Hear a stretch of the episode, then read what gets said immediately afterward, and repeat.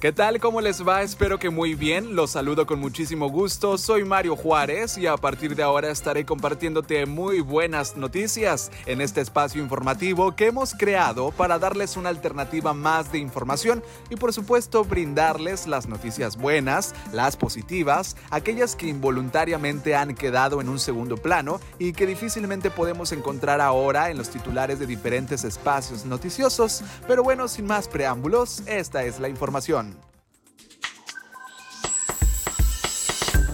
Buenas noticias con Mario Juárez.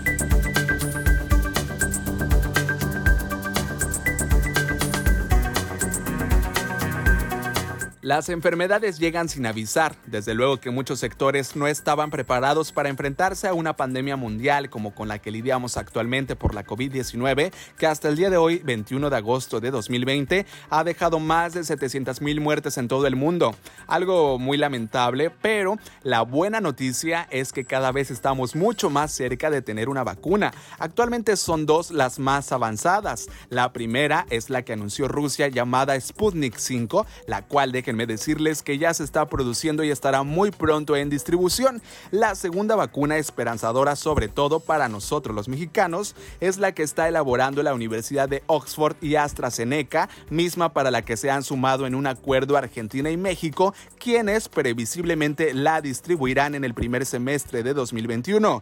En este acuerdo también participa la Fundación del mexicano Carlos Slim, quien es el más rico de México y de América Latina de acuerdo a la revista Forbes, y su participación, escuchen bien, es muy importante, pues pondrá parte del capital que se requiere para la producción y distribución de esta vacuna que, por cierto, el presidente de México, Andrés Manuel López Obrador, ha dicho que será universal y gratuita para todos los mexicanos. Y en Yucatán, los familiares de una jovencita llamada Hiromi se vieron con la necesidad de cancelar su fiesta de 15 años debido a la pandemia. Sin embargo, la jovencita sí los festejó, llevándoles comida a quienes más lo necesitan. Y es que durante esta contingencia sanitaria, miles y miles de mexicanos han perdido sus empleos o difícilmente consiguen un trabajo, y ahora atraviesan una difícil situación económica. Hiromi, quien es originaria de la comisaría de Cautela al oeste de la capital yucateca, comenta que en un principio sí se sintió desanimada por no poder llevar a cabo su quinceañera. Después se puso a reflexionar sobre cómo es que los festejaría y decidió hacer esta labor altruista que fue apoyada por sus propios familiares. En redes sociales se han posteado fotos y fotos de la jovencita, quien sonriente porta una blusa con la leyenda: El coronavirus arruinó mi fiesta de 15. Sin duda será un día que nunca se le va a olvidar. Imagínense, muchas jovencitas esperan ansiosas a que llegue este día, pero Hiromi no decayó y prefirió ayudar. El mundo necesita más como ella, ¿no creen? Y en Perú, al igual que en México, las clases son a distancia debido a la pandemia. Sin embargo, muchos niños y jóvenes no tienen acceso ni siquiera a una televisión, por lo que Lino Sonders, profesor de la comunidad de Chachapoyas en Perú, organizó una colecta para poder donar televisiones al darse cuenta que sus alumnos no contaban con esta herramienta para continuar con su aprendizaje. A través de redes sociales, el profesor publicó una serie de fotografías en las que muestra, imagínese usted, a sus pequeños alumnos sonrientes con su nueva televisión. Lino Sonders aprovechó para invitar a los usuarios de Internet para replicar esta iniciativa y así seguir beneficiando a más alumnos.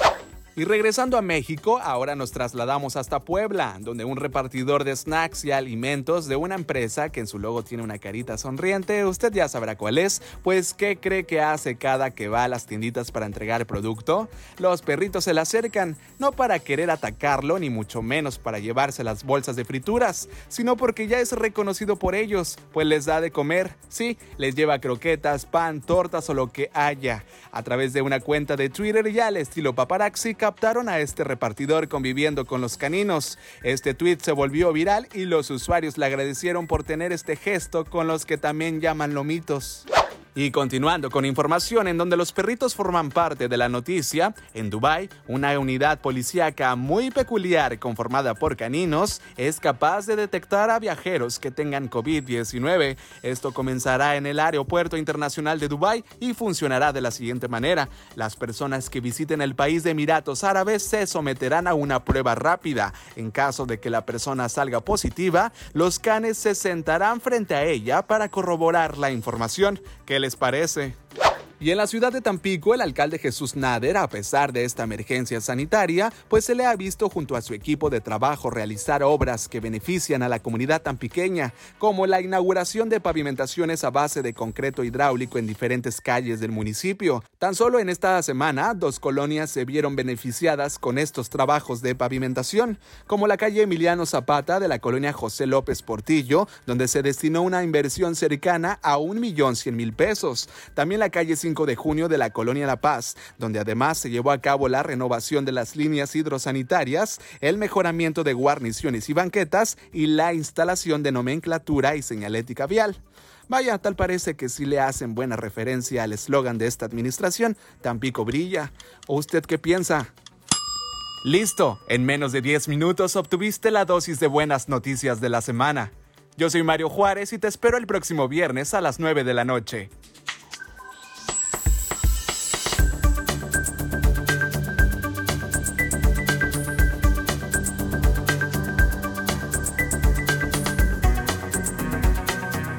Este programa fue presentado por Comunify.